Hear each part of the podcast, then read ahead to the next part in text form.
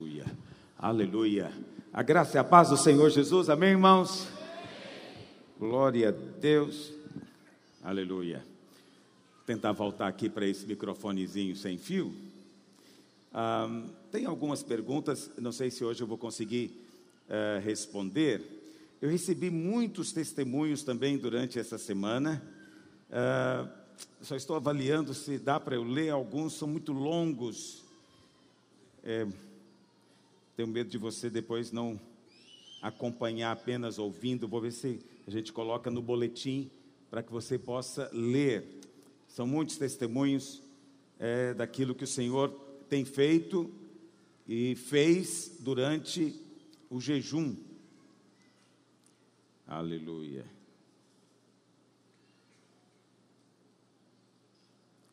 Ah, vou responder apenas também algumas perguntas. Pastor, você diz que nós somos livres da condenação. Mas e quando nós realmente pecamos? Não há condenação? Então, quando você não peca, não tem condenação. Porque quem não cometeu crime não precisa ser condenado nem sentenciado. Só tem condenação quem pecou. Ok? Então, quando a Bíblia diz, Romanos capítulo 8, verso 1, agora, pois, nenhuma condenação há para os que estão em Cristo Jesus. O que, que realmente significa essa palavra condenação? Condenação significa, é, vou te dar um sinônimo, significa uma sentença. Todo réu é julgado. O resultado do julgamento só pode ser dois: ou ele é inocentado, ou ele é declarado culpado. Se ele é declarado culpado, então ele será sentenciado.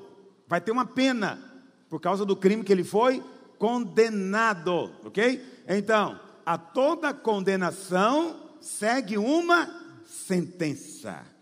Então, quando a Bíblia diz que não há condenação, isso significa que você foi levado diante do juiz, seu caso foi avaliado e ele declarou você o quê? Inocente. Você foi declarado inocente. Porque o seu velho homem que cometeu aqueles pecados todos já morreu.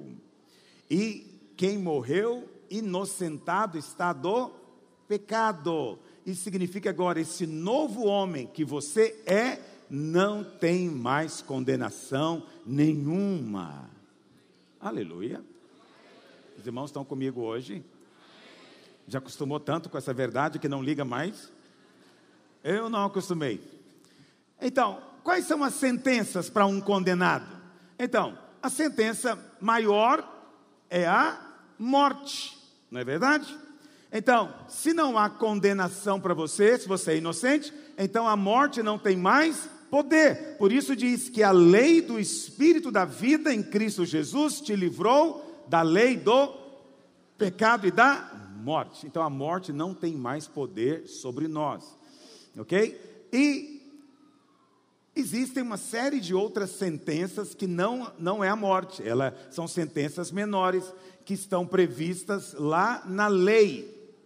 Deuteronômio capítulo 28. Vamos ler algumas delas? Vamos ler? Pega aí sua Bíblia. Deuteronômio capítulo 28. Eu estou preocupado de você achar que é pouca coisa isso. Olha o que diz. Deuteronômio capítulo 28. Aqui diz, vamos ler, vamos ler algumas maldições. O que, que é a maldição? Maldição é a sentença. Sentença pelo quê? Por ter quebrado o mandamento. Então, no verso 15 diz: Se você não der ouvido à voz do Senhor e não ter cuidado de cumprir todos os seus mandamentos, todos. Tiago diz: se quebrou um, é culpado de todos. Então, se você não cumprir, virão e te alcançarão estas maldições. Então, maldição é uma sentença sentença para alguém que foi condenado por não cumprir o mandamento. Vê que coisa séria isso. Por isso que nós não estamos mais debaixo da lei. ok? Nós não nos relacionamos com Deus mais com base na lei do merecimento, mas nos relacionamos com base na Sua graça. A lei é o que você tem de ser diante de Deus, graça é aquilo que Cristo se tornou para nós. E aí, Paulo diz: não há mais sentença, então não há mais maldição sobre você. Veja que maravilha você viver sem condenação. Olha, olha a sentença, vamos ver algumas sentenças. Verso 18: Maldito o fruto do teu ventre, quer dizer, maldição sobre filhos. Verso 20: Você vai ter maldição de confusão e ameaça em tudo quanto você empreender. Você até consegue empreender, mas o seu negócio é bagunçado, confuso, você não sabe para onde vai o dinheiro e acaba tendo prejuízo. Verso 21: O Senhor fará que a pestilência, peste te pegue. Verso 22: tísica, febre, inflamação, calor ardente, secura, crestamento, ferrugem. Vai pegar, isso é uma sentença. Os teus céus sobre a tua cabeça serão de bronze, e debaixo de ti, no seu pé, a terra vai ser como ferro. Você vai semear, mas não vai germinar. Verso 25: Você vai cair diante dos seus inimigos. Verso 27: Você vai ter úlceras, tumores, sarna, prurido, corrimento. Verso 28: Você vai ser ferido com loucura, cegueira, perturbação. Verso 29: Vai apalpar ao meio-dia, vai andar como cego e não prosperará nos seus caminhos. Verso 30: Você vai se casar com uma mulher, mas ela vai dormir com outro homem. Misericórdia. Edificarás casa, mas não vai morar nela. Plantarás vinha, mas não vai desfrutar da uva. Teu boi será morto, o teu jumento será roubado, tua ovelha vai se perder. Verso 32 teus filhos serão dados a outro povo. Verso 35: úlceras malignas nos joelhos e nas pernas. Verso 38: lançarás muita semente, porém colherás pouco. 39: vai plantar vinha, mas não vai beber o vinho. 40: vai plantar oliveira, mas não vai se ungir de azeite. 41: vai gerar filhos e filhas, mas não vão ficar com você serão levados cativos para droga, álcool e sei lá mais o que. Não, não vou ler mais. Eu estou lendo para você entender o quanto que é maravilhoso você dizer: não tem mais sentença de morte sobre a minha vida. Sobre mim não há mais condenação. Mas eu pequei, pastor. Quem escreveu a pergunta está dizendo: eu pequei. Se eu pequei, essa sentença não tem que vir? Não! Porque aquele que não conheceu o pecado, Deus o fez pecado por nós. Isso significa que na cruz o Senhor já levou a condenação, a sentença do seu pecado, que você cometeu no passado, que comete hoje e que ainda até vai cometer no futuro. Cristo já levou toda a condenação toda sentença, então não há mais sentença em cima da sua cabeça. Desculpa. Presta atenção. Eu não estou dizendo que um crente não possa vir sofrer essas coisas, pode. Mas imediatamente ele tem que dizer o quê? Cristo já levou minha maldição. Eu não tenho que levar isso mais eu rejeito tudo isso na minha família e na minha casa. Ele pode dizer isso ou não pode? Pode. Porque sobre a sua cabeça não tem mais sentença nenhuma. Cristo já levou a sentença de morte que nós deveríamos levar. Agora fomos feitos filhos. Aleluia. Glória a Deus. Pastor Aloysio, quando virá o profeta dessa era? Dizem que ele já veio e foi. Ok, William Marion Branham. Conheço ele. E essas pessoas se baseiam em versículos que eu não sei dizer quais são. Poderia me explicar? Presta atenção. É, é eu não discuto quando as pessoas dizem que é profeta disso ou daquilo. É, se ele diz que é, o que, que eu tenho a ver com a vida dele? Mas presta atenção. Existe a profecia de Apocalipse capítulo 11. se você depois quiser ler. E lá em Apocalipse capítulo 11 diz que durante a grande tribulação aparecerá em Jerusalém, vai ser em Goiânia, Rio de Janeiro, Nova York, não, Jerusalém. Vai aparecer em Jerusalém duas testemunhas, ok? Duas testemunhas. Uma delas é Elias. A outra, a Bíblia não diz, então existe muita controvérsia sobre quem vai ser. Eu creio que vai ser Moisés. Os mesmos dois que apareceram para Jesus no Monte da Transfiguração. Se você acha que é Enoque ou qualquer outro, fique em paz, ok? Eu não estarei aqui, nem você, em nome de Jesus.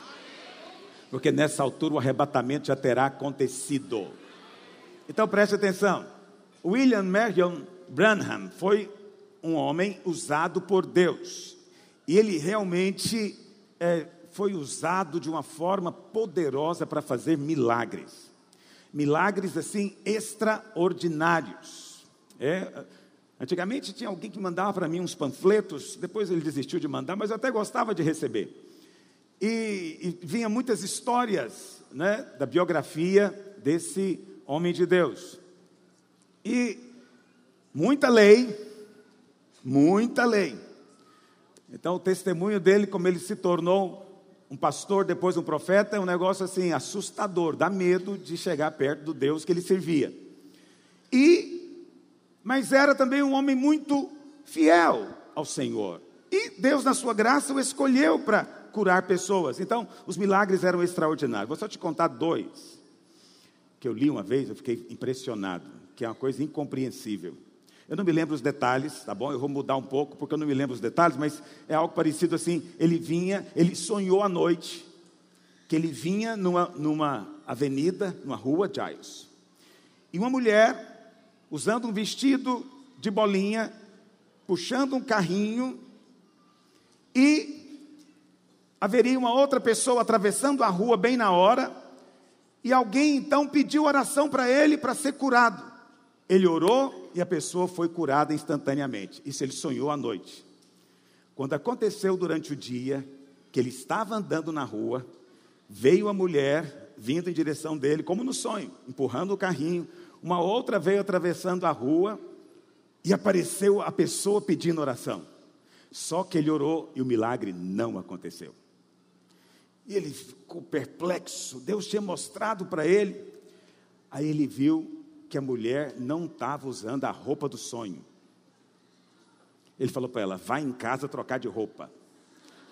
Ela foi em casa, trocou de roupa e ele fez a cena de novo. A pessoa atravessando, a mulher com o carrinho e o outro chegando, ele orou e aí foi curado.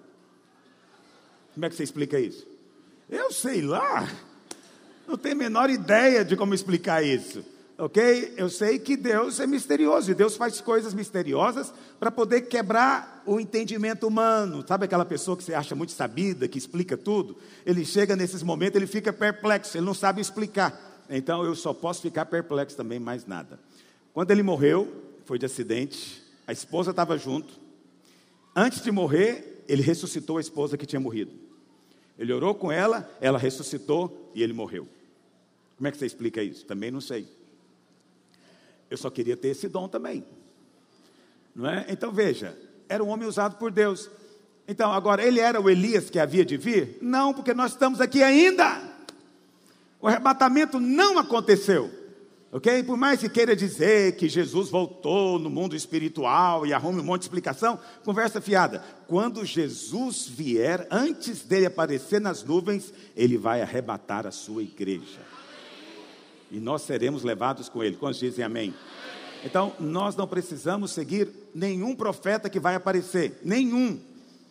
Ok? E quando esses dois aparecerem, vai ser na grande tribulação. E eles serão profetas que vão profetizar de uma maneira que não nos é permitido profetizar hoje. Porque a Bíblia fala que qualquer um que tentar feri-los, eles vão fazer cair fogo em cima e morrer queimado. Você conhece algum pastor que tem esse poder?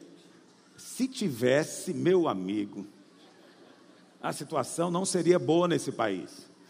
Né? Então, que tem de gente querendo tacar fogo em outros, é, Então hoje nós não podemos fazer isso, porque não é o espírito dessa dispensação. Ok? Vivemos na graça. Mas naqueles dias, ok? Ele vai pelejar contra o falso profeta. Vai ser uma briga de gigantes. E eles vão fazer cair fogo do céu. Então Moisés Elias de cá, e do outro lado o falso profeta, e vai ser aquela briga de magos, né? Vai ser um negócio poderoso. E a Bíblia fala que o falso profeta vai matar os dois, vai vencê-los, que é uma coisa misteriosa também. Mas acontece que no quarto dia, eles vão ficar expostos em praça pública, morto no, no caixão, mas no quarto dia eles vão ressuscitar e vão subir aos céus. Então, no dia que você vê isso acontecendo, você pode saber, fiquei para trás, aconteceu o arrebatamento. Então, você não vai ver em nome de Jesus. Quantos estão comigo nessa manhã? Aleluia. Um testemunho breve, aleluia. Pastor, a graça e a paz, meu nome é Manaate, sou advogada, e estava orando por um computador, porque é a minha principal ferramenta de trabalho. E eu usava um emprestado. Mas no dia do meu aniversário, Deus tocou em um cliente para ele me dar de presente um computador exatamente como eu havia pedido. Aleluia. Nunca menospreze o testemunho dos irmãos, achando, ah, meu Deus, esse aí está orando para o computador, ok? Filho é filho. O que é importante para você, filho, é importante para Deus, seu pai.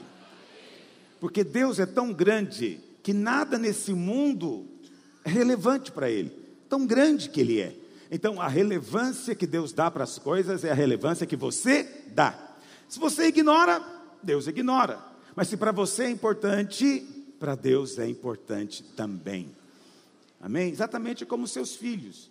Né? Você, eh, eu me lembro as minhas duas filhas, quando eu, elas eram pequenas, eu tive que aprender como ser pai de meninas. Então, elas dão valor em coisas diferentes dos meninos. Não é verdade? Então eu fico vendo as minhas netinhas hoje, esses dias apareceram com a bola lá em casa. Eu não sei onde elas arrumaram essa bola, alguém deu para elas. E uma bola é uma bola de parecida com bola de vôlei. E aí elas até brincaram por um tempo, mas elas não ligam absolutamente para a bola. Mas os outros brinquedos de menina, elas ficam horas. Então preste atenção, você tem que aprender aquilo que atrai a atenção dos seus filhos, aquilo que eles dão valor, e você deve presenteá-los com aquilo que eles dão valor. O Senhor está olhando para você. O que, que é importante para você? Deus vai dar para você. Porque Ele ama, é seu pai. Amém, querido? Então, para essa irmã Manate, é Manate mesmo? Pronuncia? É, o computador é que era importante. Pastor, bom dia. Tenho 12 anos, sou da célula, estou vendo vultos. Já faz alguns tempos, nem me lembro quando começou. Me ajude, o que devo fazer? Como proceder? Então, quando você vê esses vultos, você sente medo, você sente que é algo ruim, então é porque não é de Deus, ok? Não é de Deus. Você está vendo, mas não é de Deus. Agora, você é crente. Você é crente. E o que acontece com o crente às vezes é que ele recebe dons. Ok? Se você é crente e você tem visões, amém. Você vai aprender a lidar com isso. E às vezes Deus dá visões para crianças, para adolescentes, juvenis de 12 anos. Então, você tem que aprender aquilo que às vezes você chama de vulto, pode ser uma visão. Essa é uma possibilidade, se você é crente. Mas se você ainda não teve a experiência de novo nascimento, então pode ser uma opressão maligna. Demônios querem vir para te oprimir. Então basta a gente orar com você, impor as mãos sobre você e os vultos vão desaparecer. Simples, desse jeito. Ok? Ah, mas será que tem algo errado comigo? Será que foi o vizinho que fez uma macumba? Será que é uma maldição que veio do meu bisavô? Esquece tudo isso. Seu passado já foi cancelado, apagado. Não há mais maldição hereditária na sua vida, mas você precisa confessar o Senhor. Uma vez que você confessa, não precisamos fazer nenhuma análise de coisa nenhuma. Nós podemos simplesmente comandar que toda opressão maligna saia em nome de Jesus. Quando dizem amém? E hoje eu gostaria de compartilhar justamente a respeito disso. Eu queria falar de profetas do Novo e do Velho Testamento. Vai ficar para outro momento. Profetas do Novo e do Velho Testamento. Nesse jejum, uh, você sabe, a quantidade de profetas que me procuram é, é em base semanal, é por semana eles vêm me procurar. E normalmente não são aqui da videira, mas muitos são da videira. E pelo menos esses que me procuram são profetas do Novo Testamento. Então eles sempre me falam coisas que estão em harmonia com o ensino do Novo Testamento. Mas durante o jejum, eu tive que orar com duas irmãs, duas mulheres. A primeira, ela veio orar, eu não sei se ficou gravado isso é, nesse momento da oração, mas ela veio orar aqui na frente e ela chegou em desespero. E ela disse: A profeta falou que eu vou morrer, Deus vai me recolher. O que que eu faço? Alguém lembra dessa pessoa que estava aqui? O que que eu faço? Então veja, a profeta, eu estou falando a profeta, isso está errado, tá bom? Não é assim que se fala em português, mas é porque profetiza eu acho muito chique. Então eu falo o profeta e a profeta. Eu transformei em comum de dois gêneros, mas não faça isso em casa, tá bom? É só para mim. Olha para cá. Então, a profeta decretou que a irmã ia morrer. Vai morrer é porque está achando que é o Elias que haveria de vir. Como não é capaz de fazer cair fogo, ela só declara, vai morrer. E a irmã, então, começou a viver a expectativa da morte o tempo inteiro. Por quê? Pastor, eu conheço essa profeta, quando ela fala, as coisas acontecem. Eu já vi ela profetizando. Eu disse para ela: tudo depende de você crer. Se você crer, vai acontecer. Mas eu posso te falar uma outra profecia e dizer que você vai viver. Posso ou não posso? Eu vou te ensinar agora mesmo com base em que que eu posso fazer isso. Uma outra irmã, essa irmã ficou o jejum inteiro atribulada, até que no fim ela escolheu acreditar no evangelho da graça. Essa irmã, ela caiu em pecado, né? Aconteceu, isso já tem algum tempo, mas agora seu marido ficou sabendo, ela mesma confessou, e ela não é da videira. E a profeta então da igreja, porque a coisa ficou comum ficou sabendo, falou que ela estava agora debaixo de maldição e que a maldição era para ela e para a filha dela. E que até o final do ano ela ia morrer. E o marido ia ficar viúvo. Só faltou dizer que ia casar com ela, profeta. Não, isso não falou. Então preste atenção. A irmã também entrou em parafuso. Por quê? Porque a profeta tem um argumento poderoso. Qual é o argumento? Você pecou. Você pecou. E se você pecou, essas pragas que estão aqui em Deuteronômio 28 vão vir na sua vida. Isso é o ensino da nova aliança, irmãos? Não, essas pragas, ela pecou realmente, mas o pecado dela já foi cravado na cruz do Calvário. E o negócio é tão complicado, porque olha o que acontece. Ela veio conversar comigo e ela falou: Pastor, eu pequei, pequei realmente contra o meu marido, mas eu creio, eu creio que eu estou perdoado. Eu falei, então você não tem mais passado, você não tem mais pecado para confessar, esquece agora o passado e olha para Cristo. Mas o marido não perdoa. Eu falei, vê como é que são as coisas. Ele é a vítima, e porque ele não perdoa, as pragas vão alcançar ele, infelizmente. Por quê? Quando você não perdoa, você está assumindo que você tem o quê? Merecimentos. E todo mundo que assume que tem merecimento está debaixo da lei. E quem está debaixo da lei ainda virão e alcançarão todas essas pragas. Aí, imagina, imagina o profeta falando por isso que essa doutrina não é de Deus. Olha aí, ele abençoou, perdoou a pecadora e tadinho do irmão que é vítima, agora ele é que vai sofrer o problema. É, o negócio é complicado.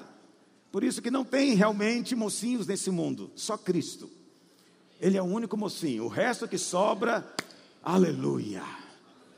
Precisa de Cristo. Amém? Quantos estão me acompanhando que eu estou dizendo? Então veja, essa tinha um argumento forte, ela pecou realmente. Mas ela demorou a acreditar que a filha não ia sofrer maldição também. Aí ficou ela e a filha sofrendo. E ela esperando a morte. Então veja, é assim que muitas igrejas funcionam. Muitas igrejas funcionam assim. E na maioria dessas igrejas, a profeta é que manda na igreja. Ela não assina cheque, ela não usa o microfone, mas quando ela levanta e diz assim, diz o Senhor, o pastor quieta na hora. Todo mundo abaixa a cabeça na hora, porque agora o Senhor vai falar. Então elas mandam, elas fazem e desfazem em nome da profecia. Mas me fala uma coisa: será que a profecia do Novo Testamento é assim? Será que a profecia do Novo Testamento é igual à do Velho Testamento? Não é. Mas para entender esse princípio, eu quero começar do começo com você. Quantos tem tempo hoje? Aleluia. Hoje eu vou te ensinar. Então não vou pregar, eu vou te ensinar. Hoje eu vou exercitar o meu dom de ensino aqui com você. Então, para você aprender, você precisa de seguir o raciocínio. Então tem que prestar atenção. Quantos estão comigo aqui? Aleluia. Primeira coisa que você tem que entender: palavras têm poder. Provérbios diz que a vida e a morte estão no poder da. Então, você faz muito bem em não falar palavras negativas e de morte para os seus filhos, para o seu cônjuge, para as pessoas ao seu derredor. Você faz bem. Então eu conheço irmãos que têm essa postura. Eles dizem: Eu não vou falar, porque eu sei que palavras negativas não são de Deus. Mas o que, que eles fazem? Ficam em silêncio. Então, preste atenção, você, somente que você é homem. Homens amam ficar em silêncio. O pau está quebrando e o sujeito está em silêncio. Eva está conversando com a cobra e Adão está em silêncio. O gigante está afrontando Israel e Saul está em silêncio. E ele acredita que os que o silêncio é sabedoria. A Bíblia não diz isso. A Bíblia diz que o tolo, quando se cala, se passa por. Mas ele continua sendo tolo, sim ou não? Sim, só que como ele está calado, não apareceu. Então muitas pessoas louvam o silêncio como se o silêncio resolvesse tudo. Silêncio não resolve tudo, ok? Silêncio não é o padrão bíblico, nem divino. Porque quando você se cala, você está permitindo que o diabo continue agindo. Amém. Você pelo menos não está falando palavras de morte, mas isso não é suficiente. É fundamental que você fale palavras de vida palavras positivas. Eu e a minha casa serviremos ao Senhor. Ah, muito bom. Você não está falando que o seu filhinho, o Juninho, é burro. Não fale mesmo. Mas isso só não é suficiente. É preciso pegá-lo, pedir para ele olhar nos seus olhos e dizer para ele: Você é filho de Deus, você tem a mente de Cristo e no Senhor você vai tirar dez. É importante você dizer para ele de maneira positiva. Quantos entendem o que eu estou dizendo? Por quê, pastor? Porque a Bíblia diz que nós recebemos autoridade. Vamos ler. Apocalipse 1, verso 5 diz. Apocalipse 1, 5. E da parte de Jesus Cristo, a fiel testemunha, o primogênito dos mortos, o príncipe dos reis da terra, a aquele que nos ama e em seu sangue nos lavou dos nossos pecados. Diga, Ele me ama. Ele me lavou dos meus pecados. E o que mais? Verso 6. E nos fez o que, meus irmãos? Nos fez o que? O que, que você é então? Quantos creem que são reis e sacerdotes? Preste atenção. Muitos encaram isso como uma ilustração bonita. Não levam a sério essa afirmação. Entende? Mas a Bíblia diz que você, na nova aliança, segundo o evangelho da graça, daquele que nos ama e nos lavou todos os nossos pecados pelo seu sangue, quando ele fez isso, ele nos constituiu reis e sacerdotes para o seu Deus e Pai. A Bíblia fala que a palavra do rei tem poder. E a palavra do sacerdote resolve toda demanda. Vamos lá, Eclesiastes, capítulo 8, verso 4. Porque a palavra do rei tem autoridade. Põe na corrigida. Eu gosto de poder. Porque a palavra do rei tem o que, meus irmãos? Diga, a palavra do rei tem poder, autoridade. Ah, pastor, mas isso aí é para quem é rei. Quantos foram feitos reis aqui? Então a sua palavra tem poder? Tem. Ok? Mas é só quando você fala a palavra em linha com a nova aliança. Se você falar a palavra em linha com a velha aliança, não tem poder. Porque o poder de Deus é o evangelho. Eu não me envergonho do evangelho porque ele é o poder de Então, quando reis falam a palavra de acordo com o evangelho, essa palavra tem o quê? Poder. Vamos ler ainda Levítico capítulo 21, verso 5. Olha o que diz. Chegar-se-ão os sacerdotes, filho de Levi, porque o Senhor teu Deus os escolheu. Presta atenção, os filhos de Levi foram escolhidos, eles são sacerdotes. Para quê? Deuteronômio 21, 5. Eu falei Levítico? Cuidado com a calúnia. Minha palavra tem poder. Olha para cá. Chegar-se-ão os sacerdotes, filho de Levi. Por quê? Presta atenção, os sacerdotes aqui são do Velho Testamento, mas eles são o quê? Uma ilustração para você entender qual é o seu sacerdócio hoje. Deus os escolheu para quê? Primeiro, para o servir. Diga, eu fui escolhido para servir a Deus. Como é que você serve a Deus? Cultuando a Deus. Os sacerdotes, eles dirigiam um culto no Velho Testamento. Como é que era o culto no Velho Testamento? O ofertante chegava com o seu animal, o cordeiro, para ser oferecido pelo seu pecado. O sacerdote estava lá para ajudá-lo a cultuar a Deus. Hoje também nós chegamos diante de Deus trazendo o nosso cordeiro. Quem que é o nosso cordeiro? Jesus de Nazaré. E quando nós trazemos o cordeiro diante de Deus, nós somos o que? Aceitos. Amém? Então nós somos ofertantes e sacerdotes e templo, tudo ao mesmo tempo. A Bíblia fala que você é o templo a Bíblia fala que você é o ofertante e fala que você também é o sacerdote. Você tem uma função muito grande na casa de Deus. Mas olha o que mais que diz: para abençoarem em nome do Senhor. Veja, no Velho Testamento, o sacerdote não amaldiçoava. Ele foi escolhido para abençoar.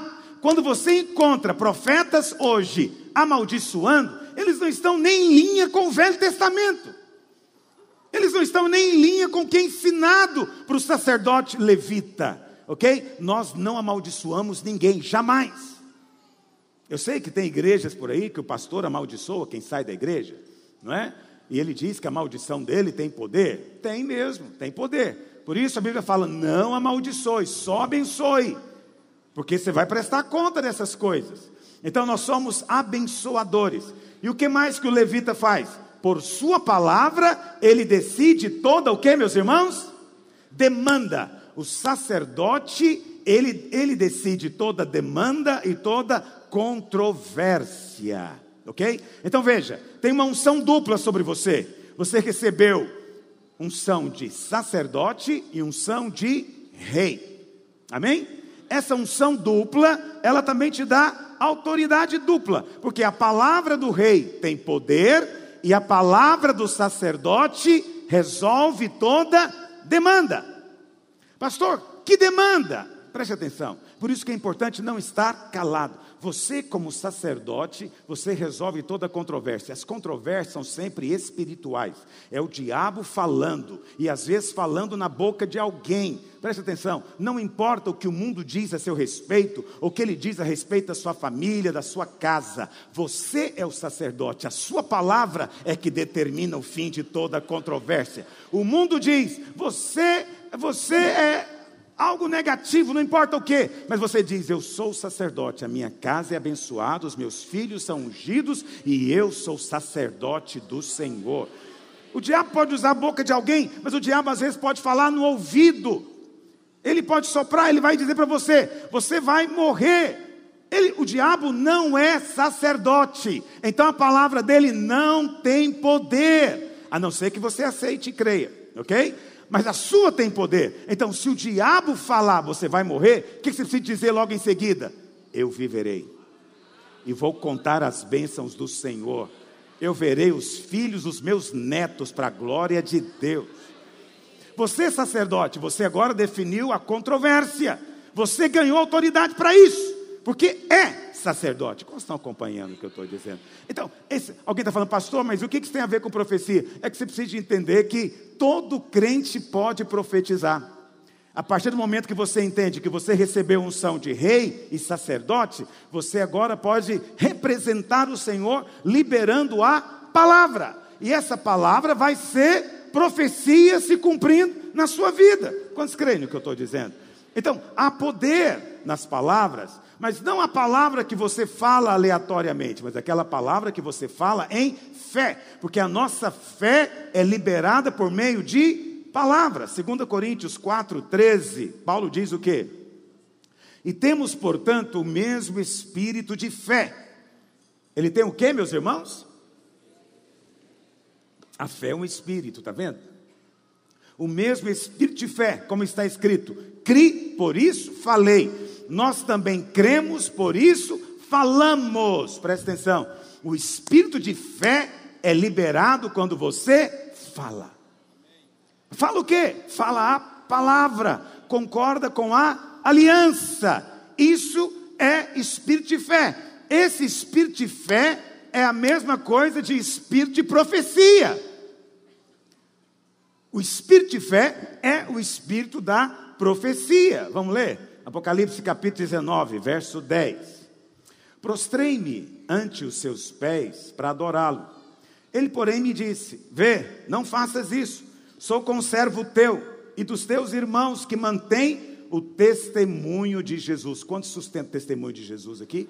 Então é para você essa palavra. Adora a Deus, pois o testemunho de Jesus é o espírito da profecia. Presta atenção, o espírito de fé é o mesmo espírito da profecia. Mas aqui você está aprendendo agora que o espírito da profecia centraliza Cristo.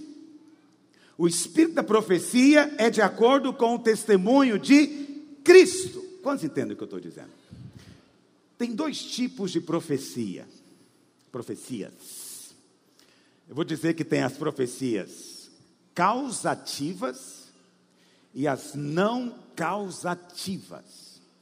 Quantos tipos eu falei? Então, primeiro tipo, qual é? Profecias. E o segundo tipo é as profecias Pastor, o que, que é isso? Explica para mim isso na prática. Então, eu vou te explicar agora. Vamos começar pela não causativa. O que, que é a profecia não causativa? É a profecia do Velho Testamento. E é a profecia que pode acontecer ainda hoje.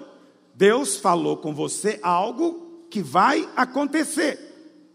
Ok? E você vem e diz: Olha, o Senhor falou que isso vai acontecer. Não tem nada a ver com o profeta.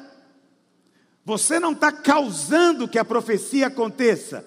Deus disse que vai acontecer e você apenas contou. É uma profecia não causativa. É, por exemplo, quando você vê uma pessoa na televisão fazendo previsão do tempo, ok? A pessoa chega e diz: amanhã teremos um dia chuvoso. Mas aquela pessoa, ela está falando o que vai acontecer, mas ela mesma não causou a chuva. Ela só está contando o que vai acontecer antes de acontecer. Vocês estão entendendo o que eu estou dizendo? O que é profecia? Profecia, olha para cá, preciso que você me acompanhe. Profecia é você falar antes de acontecer. A palavra profecia no grego é profemi. Diga, profemi. Profemi. Essa palavra no grego tem duas partes. Um prefixo pró e o radical femi. Pró significa antes. Femi vem de rema e significa falar, palavra. Então, quando juntamos o antes com falar, nós temos falar antes. Então, o que, que é profemi? O que, que é profecia no Novo Testamento? É você falar antes que aconteça. Amém? Estão compreendendo isso? Então, existe a profecia não causativa. Mas a profecia do Novo Testamento, majoritariamente, é a profecia causativa. Deus nem falou comigo especificamente, mas eu conheço o coração dele. Eu sei que para isso se manifestou o Filho de Deus, para desfazer as obras do diabo. Então eu posso chegar para alguém que está oprimido, ou para a esposa de alguém que está oprimido, e dizer: fique tranquila, o Senhor vai quebrar essa cadeia de demônio na sua casa. Isso é profecia, sim ou não? Mas você não recebeu nenhuma palavra específica. Você apenas entendeu a promessa de Deus, entendeu o coração de Deus. Você sabe que é assim que Deus faz. Então você decretou a palavra. Agora, essa palavra vai acontecer porque você falou. Esse é o espírito da profecia no Novo Testamento. Você chega para um irmão antes de qualquer sinal de prosperidade, antes de qualquer sinal de bênção, e você diz para ele, irmão, eu vejo você, você é como árvore plantada junto a ribeiros de água, seu prazer está no Senhor, então eu te digo: onde você colocar a mão, Deus vai te prosperar. Presta atenção, isso é profecia não há nenhum sinal de prosperidade na vida dele. No entanto, eu estou dizendo para ele: continua nesse caminho, porque Deus vai te prosperar, você será bem sucedido. É profecia ou não é? É profecia, mas é profecia do Novo Testamento. Essa é uma profecia causativa, ou seja, você causou ela acontecer, você desencadeou o processo, entendeu? Você levou aquilo a acontecer. Amém, irmãos? Então, preste atenção no que eu vou dizer para você. Há uma diferença entre profeta do Velho Testamento e profeta do Novo Testamento. Cada profeta profetiza em harmonia com a aliança na qual vive. Então eu li para você aqui a aliança do Velho Testamento. Olha para cá. A aliança do Velho Testamento aqui é o quê? Olha, se você cair na idolatria, passar a adorar outros deuses, e você ignorar o mandamento do Senhor, Deuteronômio 28 diz o que? O céu sobre a sua cabeça vai ser de bronze, não vai chover na sua terra, você vai plantar, mas o chão vai ser igual de ferro, não vai crescer nada. Isso é antiga aliança, está escrito. Quantos entendem que está escrito? Por isso a Bíblia fala que Elias, Elias chegou diante do rei Acabe e falou o que para ele? Quem se lembra? Olha, Acabe, segundo a minha palavra, não vai chover. Por três anos e meio, não choveu. Presta atenção. Ele nem falou que era a segunda palavra de Deus. Ele falou que era a segunda palavra dele. Isso foi no Velho Testamento. Ele nem falou, olha, segundo o que Deus me falou, eu estive jejuando e orando, os céus se abriram e Deus falou para mim: Elias, vai vir uma seca, três anos e meio. Não, Elias não falou que teve nada disso. Ele apenas disse: segundo a minha palavra, não vai chover. Ele era profeta, ele sabia que era profeta. Ele pegou a palavra da aliança, porque ele sabia que era essa aliança no Velho Testamento. Se você desobedece à lei, vai vir maldição. Então ele chegou e falou: não vai chover, o céu vai fechar sobre a cabeça de vocês, vai ser de bronze. E por três anos e meio não choveu. Elias profetizou de acordo com a aliança. Presta atenção, nós estamos na nova aliança. Na nova aliança, o que, que Deus diz? Porque para com as suas iniquidades usarei de misericórdia, e dos seus pecados jamais me lembrarei. Então, se você hoje da nova aliança chega para alguém e profetiza de acordo com a velha, você está fora, porque o espírito de profecia é o testemunho de Jesus. Então o profeta tem que contar para você o que está acontecendo hoje. Você pecou, mas o Espírito está aqui para te dizer que o seu pecado foi perdoado. Cristo já levou, já pagou o preço e o seu passado foi apagado. Essa é a profecia do Novo Testamento. E significa o quê? Que no Velho Testamento o profeta falava a partir do Sinai. No Novo Testamento, o profeta fala a partir de Sião. No Velho Testamento, o profeta trazia à memória os pecados do povo. No Novo Testamento, o profeta lembra ao povo a justiça de Cristo que ele recebeu. No Velho Testamento, o profeta declarava que Deus se lembra do seu pecado e visita a iniquidade, a sua iniquidade, nos filhos dos filhos até quarta geração. Mas no Novo Testamento, o profeta diz o que? Dos seus pecados jamais me lembrarei. Aleluia! Isso, essa é uma grande diferença. Mas, pastor, eu sei que tem esse profeta aqui ele é da igreja tal, Deus usa tanto ele. Preste atenção, filho. Há muita mistura. Seja cuidadoso com o que você ouve. Ok? O que, que significa julgar profecia? Significa avaliar se ela foi falada a partir do Sinai ou de Sião. Se ela foi falada a partir da aliança da lei ou da nova aliança, que é uma eterna aliança. Não vai ter outra. Essa é a eterna aliança. Com base em que ele falou? Então, uma vez que você entende a base que ele falou, você pode rejeitar ou não. Porque profetas vão vir atrás de você, eles vêm atrás de mim, eu nunca vou atrás de ninguém. Eles vêm até mim e eles me falam, e eu faço questão de ouvir. E sempre que eu ouço e está de acordo, eu digo no final para ele: Aleluia, irmão, você está falando de acordo com a nova aliança, continue desse jeito. Eu encorajo ele a continuar. Mas preste atenção: profecias ruins fazem sucesso. Está me ouvindo? Profetizar o final dos tempos faz sucesso. Se eu escrever um livro dizendo que Deus me mostrou que Goiânia vai ser destruída por um terremoto daqui três anos, eu vou ficar rico tanto vender livro. Mas se eu escrevo um livro contando para as pessoas que elas são amadas de Deus e que o pecado dela foi perdoado, o que, que o crente fala? Não estou entendendo o que você está falando. Não estou entendendo como é que esse negócio foi perdoado. Olha, esse cuidado com esse ensino, esse ensino é perigoso. Vê, eles não acham que é perigoso pregar maldição. Em inglês é chamado de doomsday. Eu gosto dessa expressão em inglês, significa você falar do fim dos tempos. Você escreveu um livro falando, descubra quem é o anticristo. Vai vender? Mas se eu falar, Entenda a revelação de Cristo na nova aliança. O que, que o irmão fala? Ah, detesta teologia.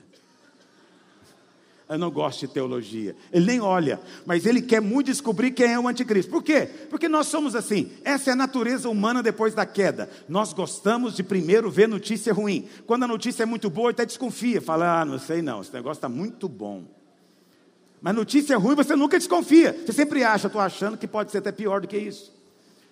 Entendeu?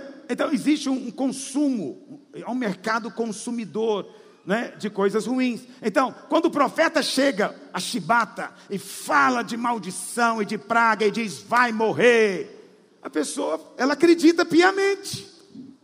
Acredita piamente. Então o que, que eu falei para essa irmã aqui?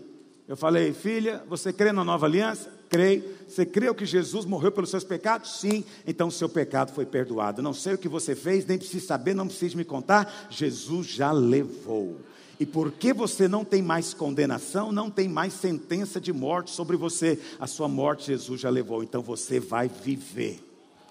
Eu disse para ela: você vai viver. Então tem duas profecias sobre ela. Uma vai morrer, a outra vai viver. Qual das duas vai se cumprir? A que ela acreditar. Ela decide. Se ela prefere crer na morte, a morte virá sobre ela. Ela escolheu, porque é segundo a sua fé. Mas se ela ouviu a minha palavra e falou, eu recebo, aleluia, que boa notícia, pastora Luiz é homem de Deus, aleluia, vai viver. Vai viver. Porque esse é o ensino da nova aliança. Como estão acompanhando o que eu estou dizendo? Você sabe, Eliseu, e Elias, eles são dois profetas que simbolizam também dois tipos do Velho e do Novo Testamento. Elias, a palavra Elias, Eliahu, significa Jeová é Deus. Então, ele é o típico profeta do Velho Testamento. Ele só profetizou juízo, só profetizou condenação. Elias não tem profecia de graça, só de condenação. Eliseu veio depois de Elias, ok? Jesus disse que João Batista veio no espírito de quem? Elias. Então, João Batista também não tinha palavra de graça, era só de condenação. ele, ele veio no espírito de Elias. Ele foi o último profeta do Velho Testamento. O Velho Testamento encerrou com João Batista. Ok? Então, do mesmo jeito que Jesus veio depois de João Batista, também Eliseu veio depois de Elias. E Eliseu é um símbolo no Velho Testamento de Cristo. Então ele é um profeta, um tipo de profeta do Novo Testamento. Eliseu é Elisha no hebraico, significa Jeová é salvação. A palavra é muito parecida com Yeshua, ok? Que também significa salvação de Jeová, que é o nome de Jesus. Que é o nome de Jesus. Então, do mesmo jeito, a Bíblia fala que todos os milagres de Eliseu, menos um, foram milagres de graça. Todos os milagres de Jesus, menos um, foram milagres também de graça. O único milagre dele de condenação foi sobre a figueira que não produziu fruto. Só teve um milagre dele de condenação, a figueira secou, e esse mesmo não foi sobre o homem. Ok? Então, do mesmo, veja, é muito semelhante os dois ministérios. E a Bíblia fala, Jesus disse, aliás, que de todos os profetas do Velho Testamento, João é o maior. Não tem ninguém maior do que ele. Ninguém maior do que João. Por quê? Por que, que João é o maior dos profetas? Porque João apontou para o cumprimento da profecia que é Cristo. Teve um dia que o Senhor Jesus apareceu e ele falou o quê? Eis aí o Cordeiro de Deus que tira o pecado do mundo. Então, porque ele apontou para Cristo, Jesus disse: Ele é o maior dos profetas. Significa que João é até maior do que Elias. Mas Jesus disse: No reino dos céus, o menor é maior do que João. No reino dos céus, na igreja, o menor dos irmãozinhos é maior do que João. Mas ele disse que João era maior do que Elias, maior do que Moisés. Não disse isso? Então significa que o menor na igreja hoje é maior do que Elias. Você está pensando assim, mas como que é isso? Quem disse foi Jesus. Né? Eu nunca teria coragem de dizer isso, mas ele disse. Por quê? Porque os critérios de Deus são outros. Tudo, o espírito da profecia centraliza Cristo. Tudo para o Pai é Cristo. Então, para Deus, o profeta maior é aquele que aponta para Cristo. Se você quer ser um profeta maior, aponta para Cristo, mostra Cristo, centraliza Cristo, levanta Cristo na sua palavra, profetiza Cristo. Esse é o profeta maior. Aleluia. Os irmãos lá atrás estão, estão me ouvindo bem, estão entendendo o que eu estou falando. É muito importante que você entenda, porque ele, é, nós, nós pensamos muito em profecia de uma maneira, como é que eu vou dizer, mística e sempre com aquela postura, assim diz o Senhor, não é? Você ora em línguas e traduz, nada de errado, pode continuar fazendo assim, tudo bem. Só que isso às vezes intimida você, porque não é a maneira como você às vezes se comporta. Então você não precisa dizer assim diz o Senhor, você pode dizer a palavra de Deus diz, é a mesma coisa. Porque tem gente que diz assim diz o Senhor, mas o que ele está dizendo, o Senhor não disse na palavra.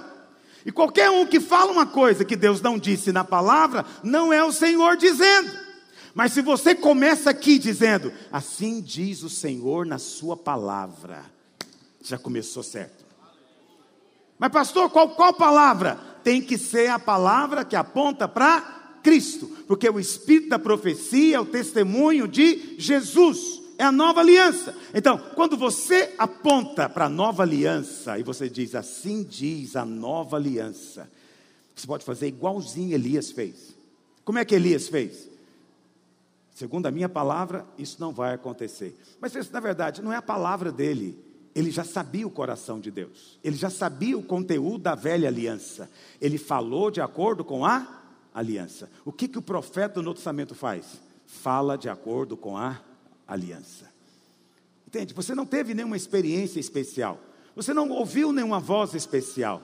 Mas há uma palavra que está escrito no Novo Testamento que está queimando no seu coração. Abre a boca e diz: Assim diz a nova aliança. Quando você abrir a sua boca, Deus virá para honrar a sua palavra. Esse é o espírito da profecia. Essa é a maneira como o Senhor opera, e Ele está fazendo. Então, toda profecia tem que ser filtrada pela cruz. Nunca diga para um filho de Deus que os seus pecados estão sendo lembrados. Nunca diga para um filho de Deus que a maldição vai pegá-lo. Ok? Nunca diga para um filho de Deus que ele agora vai morrer. Pastor, mas então eu não posso falar. Na nova aliança não tem nada ruim. Ah, isso é muito interessante também. No Velho Testamento, o profeta que profetizava coisas boas era um falso profeta. Por quê?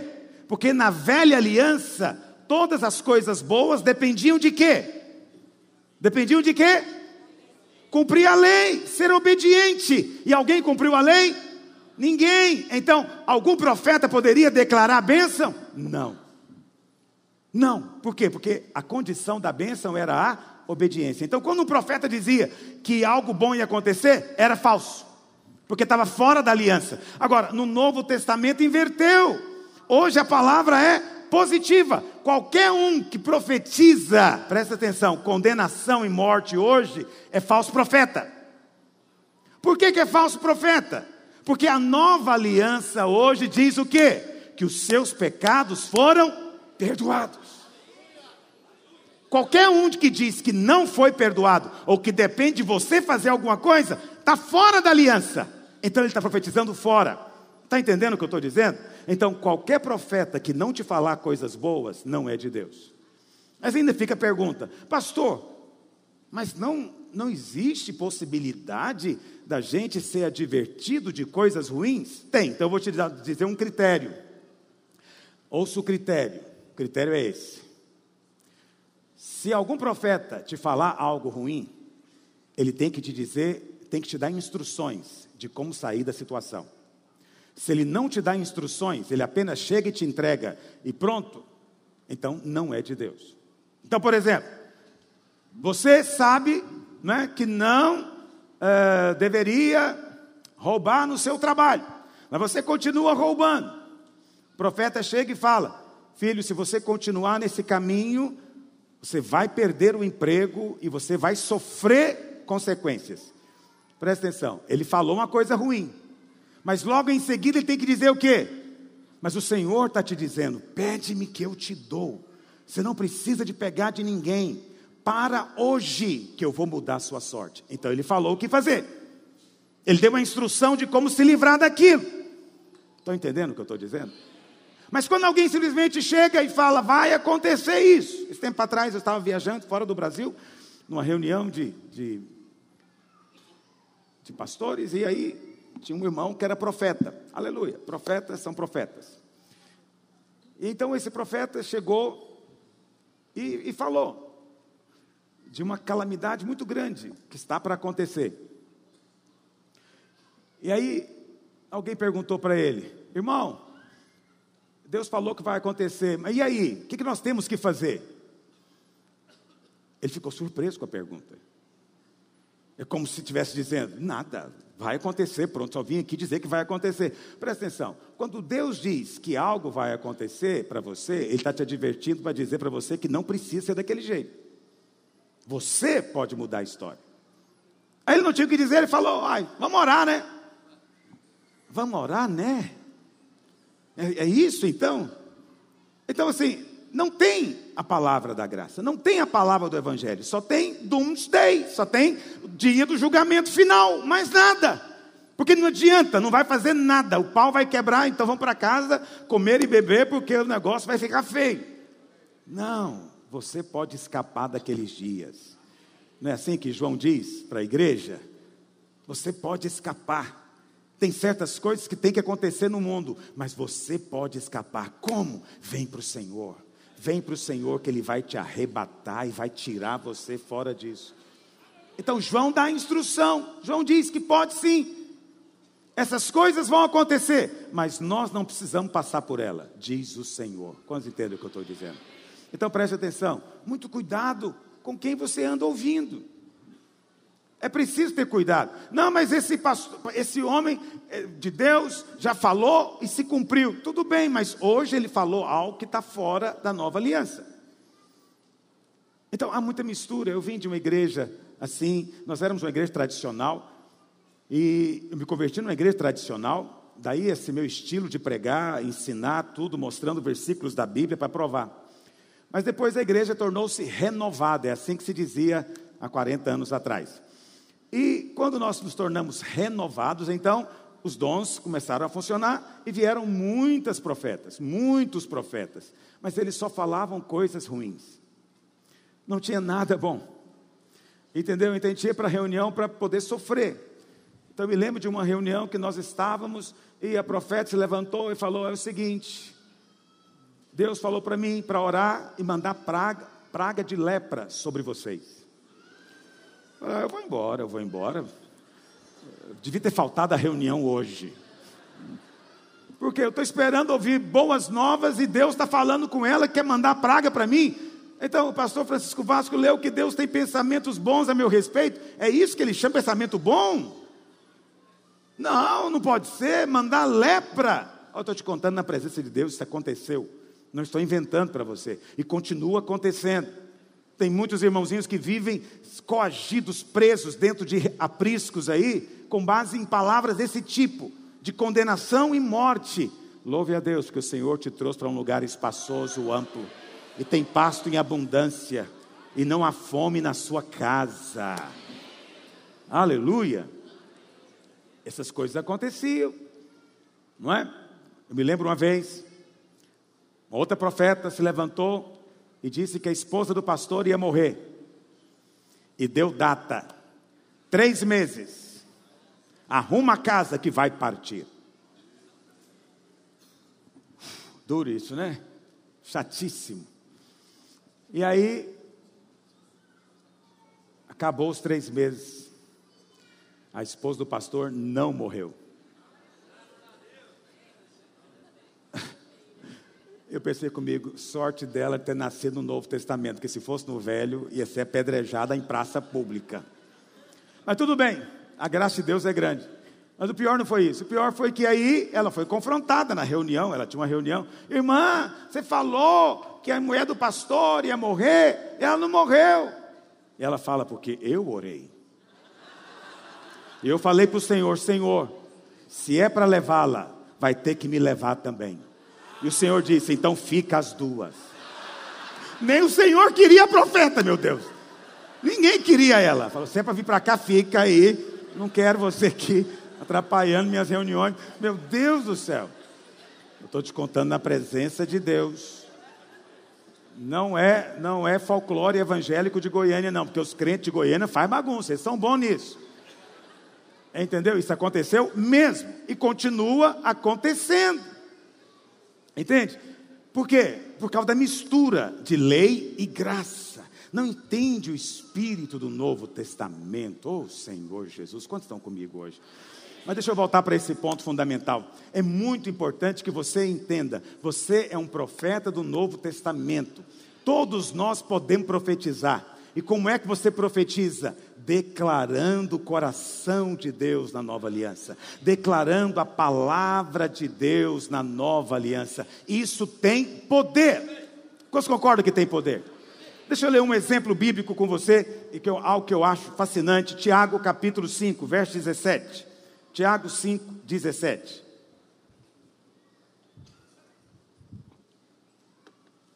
Elias era homem semelhante a nós, sujeito aos mesmos sentimentos, e orou com instância. Ok? Essa palavra instância aqui no original significa que ele orou intensamente com gemidos e dores de parto. Orou muito para que não chovesse sobre a terra. E por três anos e seis meses não choveu. E orou de novo, mas nem fala que orou intensamente. Orou de novo. E o céu deu chuva. E a terra fez geminar seus frutos. Presta atenção. Isso aqui não está soando estranho para você? Porque isso aqui é exatamente o contrário do que aconteceu. Vamos, vamos ler lá no Velho Testamento, para você não ficar achando que eu estou imaginando. 1 Reis 18, verso 41. Olha o que diz. Então disse Elias a Acabe: Sobe, come e bebe, porque já se ouve ruído de abundante chuva. Subiu Acabe a comer e a beber. Elias, porém, subiu ao cimo do Carmelo e, encurvado para a terra, meteu o rosto entre os joelhos e disse ao seu moço: Sobe, olha para o mar. Ele subiu e disse: Não tem nada. Então Elias orou de novo e falou: Volta. E assim por sete vezes, sete vezes, Elias estava de cócoras ali orando. Ele falou: Olha, tem alguma coisa? Nada. Terceira vez, olha de novo. Nada. Quinta vez, de novo. Nada. Sexta vez, nada. Na sétima vez, agora eu estou vendo uma nuvenzinha do tamanho da mão de um homem. E Elias falou o quê? Avisa para Acabe emparelhar o carro e sair correndo para a chuva não pegar ele, porque vai cair muita chuva. Essa é a história como está na Bíblia. Mas, mas Tiago diz que Elias orou intensamente para chover. Perdão, para não chover. Tiago diz que ele orou intensamente para não chover. Mas na verdade a Bíblia nem fala que ele orou. A Bíblia fala que ele chegou para Acabe e falou: segundo a minha palavra, não vai cair nem chuva nem orvalho.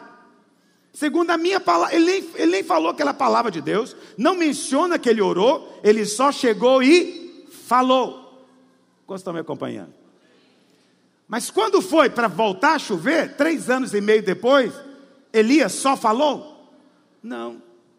Você percebe? Para vir seca, ele só falou. Para vir chuva, teve que orar insistentemente. Por que disso? Para fazer cair fogo do céu, ele não teve que orar insistentemente. Oração simples, curta, e o fogo caiu. Mas para poder fazer chover água, precisou de orar muito. Por que disso? Porque eles estão no Velho Testamento. Mas a minha pergunta primeira nem é essa. Por que que Tiago inverteu as coisas? Por que, que Tiago diz que a primeira vez que Elias falou que não ia chover foi uma oração intensa? E depois, quando nós chamamos de oração intensa mesmo, Tiago fala, ele só orou. Por que, que Tiago inverteu? Porque Tiago está contando para nós a perspectiva de Deus. Ele está contando como Deus vê. Para Deus, quando você apenas fala a palavra, é uma oração intensa e poderosa. Mas quando você tem que gemer e orar, Deus não chama mais de oração poderosa, diz apenas uma oração. Essa é a ótica divina. Não é a nossa ótica, vamos ser francos. Não é a nossa ótica. Na nossa ótica, quando você apenas fala para alguém, é? nós dizemos que, vamos ser francos, tem irmão que fica magoado comigo. Eu, costumo dizer que ele tem o espírito de Naamã. Conhece Naamã? Naamã era um leproso. Eliseu resolveu orar, permitiu que ele fosse lá para ser curado. E Naamã chegou, Eliseu nem atendeu ele. Vai lá no Rio Jordão, mergulha sete vezes. E Naamã era um alto oficial. Vamos, vamos ler o que, que Naamã falou na Bíblia? Olha o que ele diz. 2 Reis 5, verso 11. 2 Reis 5, verso 11. Naamã, porém, muito se indignou Vê se isso é a cara de alguns irmãos. E foi dizendo, foi embora dizendo: Eu vinha pensando que ele ia sair a ter comigo, se colocaria de pé, invocaria o nome do Senhor seu Deus, impunha, moveria, né? Ia impor a mão sobre o lugar da lepra e então restauraria o leproso. Mas em vez disso, ele apenas falou: vai no Rio Jordão e se banha sete vezes. Ele ficou indignado tem alguns irmãos que ficam indignados. Quando eles vêm orar comigo, se eu não fizer uma oração cumprida, ele ainda pergunta: já? Eu falo: se for o tamanho da oração, vai ter que voltar outra hora, porque agora é só o que eu posso fazer por você. Ele vem com a expectativa de Naamã. Vou chegar lá, o pastor vai dizer a reda, a reda que eu vou orar agora. Ele vai impor a mão sobre mim, ele vai clamar a Deus. Aí ele chega, eu ponho a mão na testa dele, pode ir em paz, o Senhor já fez na sua vida. Se não tem condição, aí vem na igreja, ele só mandou eu embora, é por isso que não recebe. Está faltando ter uns amigos para dizer para Naamã o quê? Ô oh, Naaman, o que, que você tem a perder, meu amigo? Vamos lá, dá uns pulinhos no rio. E Naaman falou: É verdade, vamos lá pular. E foi curado. E se você sair daqui dizendo, o pastor já decretou a bênção na minha vida, o profeta já falou, Deus faz na sua vida. Mas quem tem o espírito de Naamã, precisa dar um showzinho para ele. Então ele gosta que roda a cabeça, tem que dar uma rodada na cabeça. Irmão, estou sentindo algo. É mesmo? O que está sentindo? Se não for um negócio assim, ele não vai aceitar, ele não vai ter fé. Essa é a razão porque eu creio que Elias teve que gemer. Olha para cá. Por que, que eu acho que ele teve que gemer? Porque Elias era um homem da velha aliança. Ele estava acostumado com pragas e maldições, porque o povo era idólatra, constantemente voltava para a idolatria. Então, para ele ter fé, para dizer que não vai chover, a fé era fácil. Mas Elias, sendo homem da velha aliança, agora ele tinha que orar para chover isso é bênção, que a Bíblia fala que chuva é sinal da bênção de Deus. Agora, Elias tem que gemer. Elias não está tentando persuadir Deus. Deus é abençoador. Deus quer abençoar. Elias não está tentando mover o braço de Deus. Quem que na verdade Elias está lutando? Com ele mesmo. Ele precisa ganhar fé de que Deus realmente quer abençoar. Então ele tem que orar insistentemente. Presta atenção. Por isso que Tiago diz: quando Elias falou de acordo com a aliança, Deus disse: oração poderosa. Mas quando ele foi lá e gemeu sete vezes, Deus apenas diz: Elias orou. Mesma coisa acontece hoje. Quando você fica alinhado com o ensino da nova aliança, quando você me ouve, você sabe que Deus está falando com você, e você levanta e decreta a bênção de Deus, imediatamente Deus diz: essa é uma oração poderosa. Mas quando você tem que ajoelhar e gemer muito, e gemer muito, Deus diz que você apenas orou. É a ótica divina. Alguém fala, tem oração mais poderosa do que outra? Na ótica de Deus tem. Qual que é aquela que tem poder? É aquela que tem o espírito da profecia. É a profecia causativa. É quando você conhece o coração de Deus, entende o espírito da nova aliança e você fala de acordo com ela. Imediatamente o céu vem para confirmar o que você está dizendo. Quantos estão me acompanhando o que eu estou dizendo? Eu estou te ensinando algo muito poderoso hoje. Numa perspectiva que talvez você não tinha tentado antes. Mas essa é a verdade de Deus. Você sabe, no Novo Testamento não existe uma ordem para orar por enfermos, sabia disso?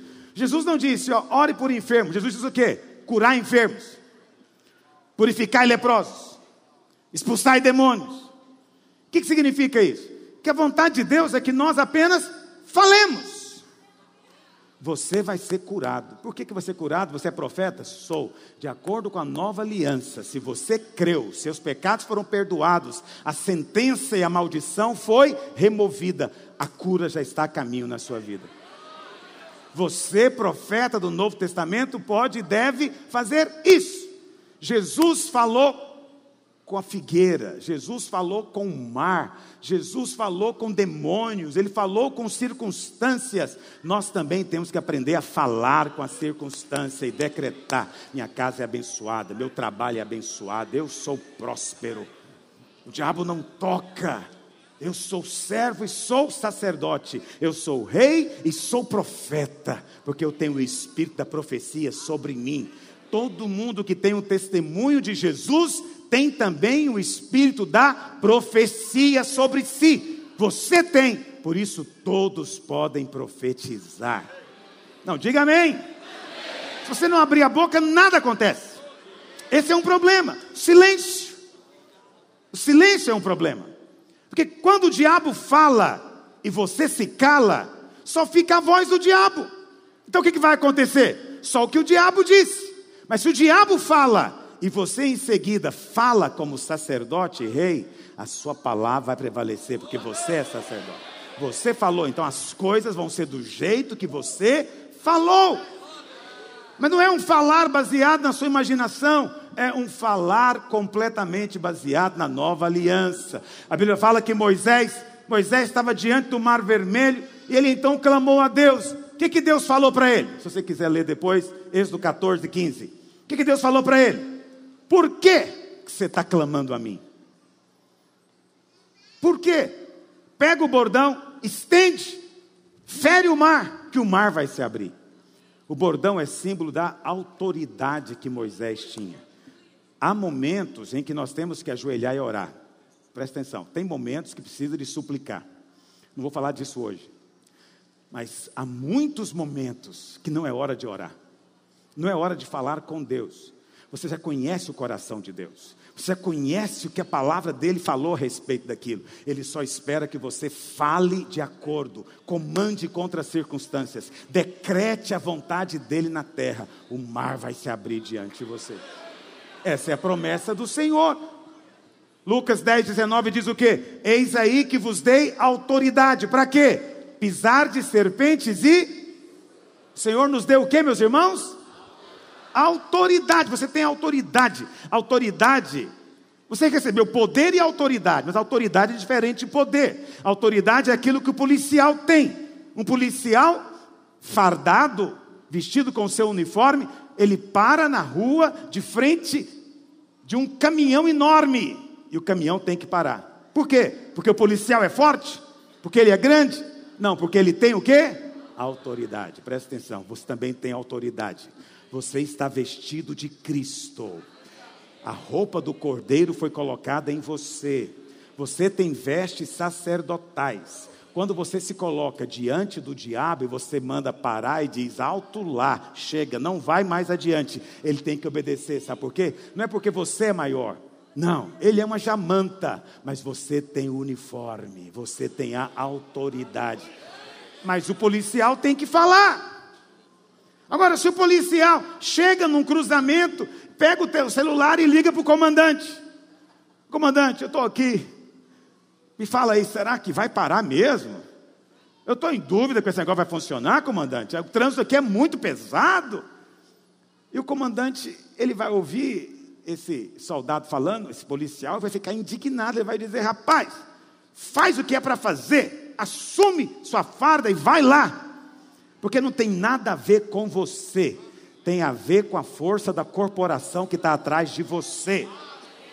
Ninguém precisa saber seu nome. A Jamanta que está vindo não precisa saber o seu nome. Apenas ela sabe que você representa alguém. E esse alguém não vai ter ela por inocente, então ela vai parar. Então, esse policial ligando para o comandante faz sentido? Ele tem que ser tirado, exonerado, expulso. Porque ele não sabe o valor da farda que usa. Mesma coisa o crente, tem hora que não é hora de ligar para o comandante e orar. E dizer, Senhor, como é que eu faço? O diabo é grande, os demônios são muito, a terra aqui é difícil demais, aqui é um cemitério de pastor. O que, que o Senhor diz? Apenas para diante do diabo, manda ele parar e ele vai ter que parar. Mas tem que fazer o quê? Falar. É preciso falar. Quantos estão comigo? Para encerrar, eu quero encerrar com você. Pegue sua Bíblia, Ezequiel 37.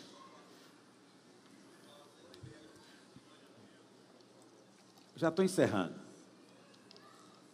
Só mais cinco minutos. Sete.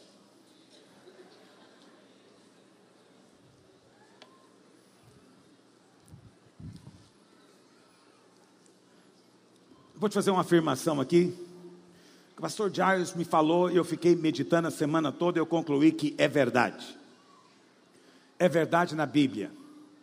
Antes de Deus fazer qualquer coisa, Ele colocou um profeta para proclamar o que vai acontecer. Antes de Deus fazer algo, alguém tem que falar. Antes que Deus possa mudar sua empresa, alguém vai ter que falar. Antes que Deus possa mudar sua casa, sua família, seu cônjuge, seus filhos, alguém vai ter que falar. É preciso que o profeta fale. Pastor, eu não sou profeta, eu acabei de explicar. Todo crente que tem o testemunho de Jesus tem também o espírito da. Quantos tem o testemunho de Jesus aqui? Então você tem o espírito da profecia sobre si. Você pode declarar profeticamente. Vamos ler, Ezequiel 37. Veio Veio sobre mim a mão do Senhor, ele me levou pelo Espírito do Senhor e me deixou no meio de um vale que estava cheio de ossos, e me fez andar ao redor deles. Eram muito numerosos na superfície do vale e estavam sequíssimos.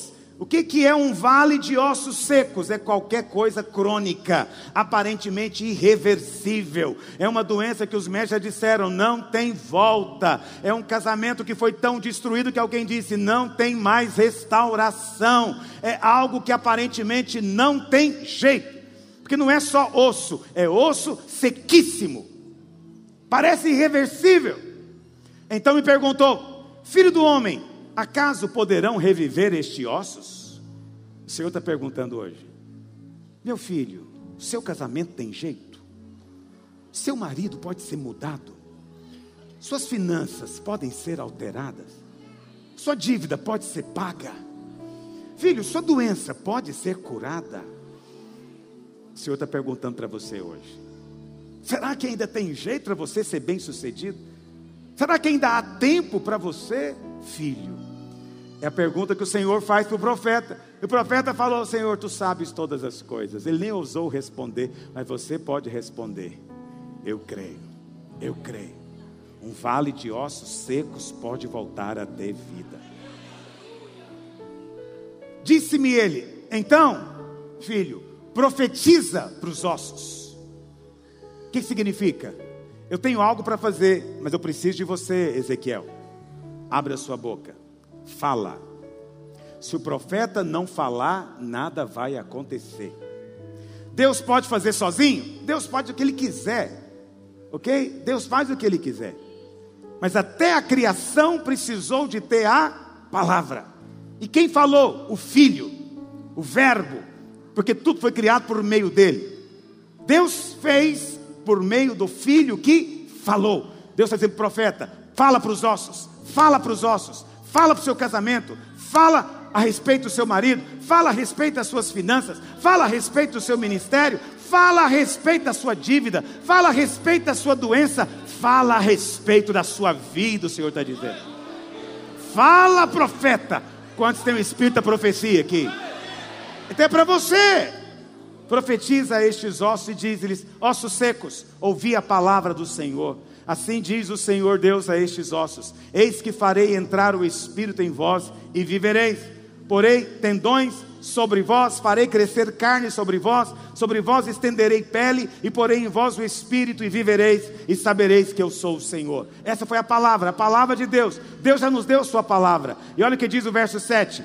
Então profetizei do jeito que Deus mandou e enquanto eu profetizava, enquanto enquanto eu estava falando, enquanto você está falando. Você falou, não aconteceu nada, continue falando. Você disse, parece que nada está acontecendo, continua falando. Daqui a pouco vai ouvir um barulho de osso mexendo, osso batendo em osso. Algo está acontecendo, sinais do céu estão acontecendo. O que, que eu preciso dizer para você? Você tem que aprender a abrir a boca para que o espírito da profecia seja liberado através de nós. Nem sempre as coisas vão acontecer instantaneamente, ou às vezes até rapidamente, mas vão acontecer. Mas lembra, se Ezequiel não abrisse a boca, nada teria acontecido. Nada teria acontecido. Sem Ezequiel, o vale não ia se transformar num poderoso exército. Então, Ezequiel é uma chave fundamental na equação. Você é uma chave fundamental nessa dispensação. Deus quer fazer coisas, precisa de homens que falem. Falem e continuem falando. A palavra é a semente. Quantos dizem amém? Eu vou encerrar lendo só isso com você. Marcos 4, 26. Olha o que Jesus disse. Marcos é MC. Mas deu certo. Disse ainda: o reino de Deus é assim como se um homem lançasse semente à terra. Diga, semente é a palavra. Então o homem somos nós, a semente é a palavra, e nós estamos lançando a semente. Depois ele faz o quê? Ele não faz nada. A velha aliança, a lei, era fazer. A nova aliança, a graça, é apenas crer. A lei exige um fazer, mas o crer exige apenas um falar. Nós somos o povo que fala. Nós falamos a palavra. Ok? É como a semente. Dorme, acorda e se levanta de noite e de dia. E a semente germina e cresce. não sabendo ele como. Presta atenção, a semente é a palavra.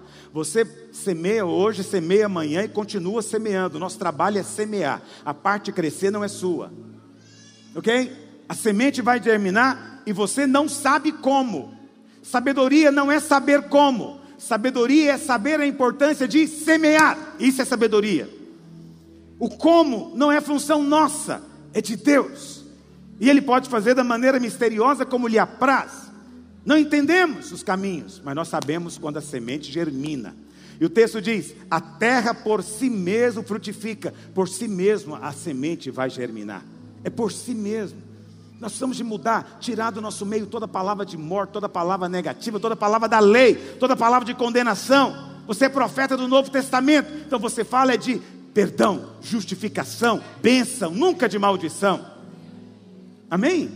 E você fala, mas eu não estou vendo. Repete. Minha casa não mudou, continue falando. Presta atenção, vou encerrar dizendo para você isso. há coisas que acontecem instantaneamente, há outras que são um processo. Vão acontecer gradualmente. O texto diz o que?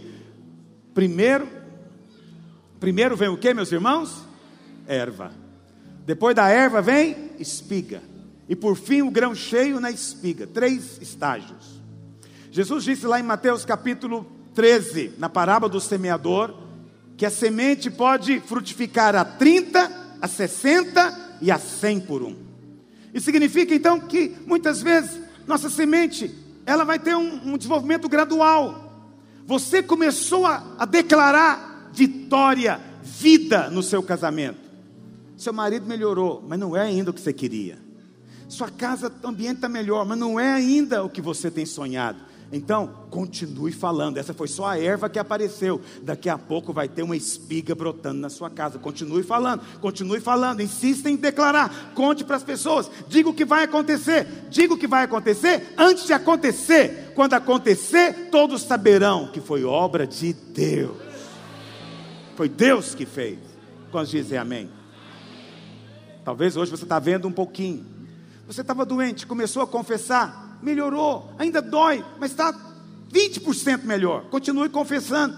Está doendo, mas agora está 80% melhor. A dorzinha ficou fraca. Eu estou orando por uma canelite que me deu. Ataque maligno. Mas acontece algo interessante. Eu oro para correr, não dói. Eu corro meus oito quilômetros, não dói. Mas na hora que eu estou pregando para você aqui, o diabo manifesta. Na hora que eu ergo a perna, parece que tem uma faca cortando minha canela. Mas sabe o que eu faço? Continuo confessando. Agora eu tenho que confessar para pregar. Eu confessei para correr, agora vou ter que confessar para pregar. Aí eu já venho andando lá, eu sou saudável, essa canela me ouça. Precisamos de aprender a falar. Quando você fala, acontece porque você é o profeta da nova aliança. Tivemos muito profeta profetizando da lei, mesmo dentro da igreja, mas Deus está levantando uma nova geração. Você é parte dessa nova geração. O espírito da profecia está sobre você. Quantos querem praticar isso agora em nome de Jesus? Fique em pé onde você está. Durante alguns minutos você vai profetizar em nome de Jesus. Oh, irmãos, eu sinto tanta unção do Espírito aqui. Mas mesmo que eu não sentisse, eu sei que a unção está aqui porque Ele é fiel. Ele disse que estaria conosco todos os dias, então Ele está aqui agora. Ele é o Verbo vivo. E quando você concorda com a palavra, Ele está aqui para confirmar a sua palavra. Amém? E Ele vai confirmar na sua boca. Aleluia. O que que você ainda tem buscado? O que que você ainda não tem visto? O que que já declararam de maneira negativa e você gostaria de ver diferente na sua história? Deus quer fazer mas só vai acontecer se o profeta falar. Pega suas duas mãos para os céus. Agora você vai abrir a sua boca. Não importa quem está perto de você, sem constrangimento. Você vai falar, vai falar o que vai acontecer. Essa é a profecia na sua boca. Diga agora. Diga, não sei se é uma enfermidade, problema financeiro, se é a sua casa, sua família, sua carreira, se você é solteiro, quer casar. Não sei. O Senhor sabe mas você pode falar. Você não está orando, não, não ore. Você não fala com o Senhor. Fala para a montanha. Fala para a figueira. Fala para o monte, fala para o mar, fala para a tempestade. Tem que sair em nome de Jesus.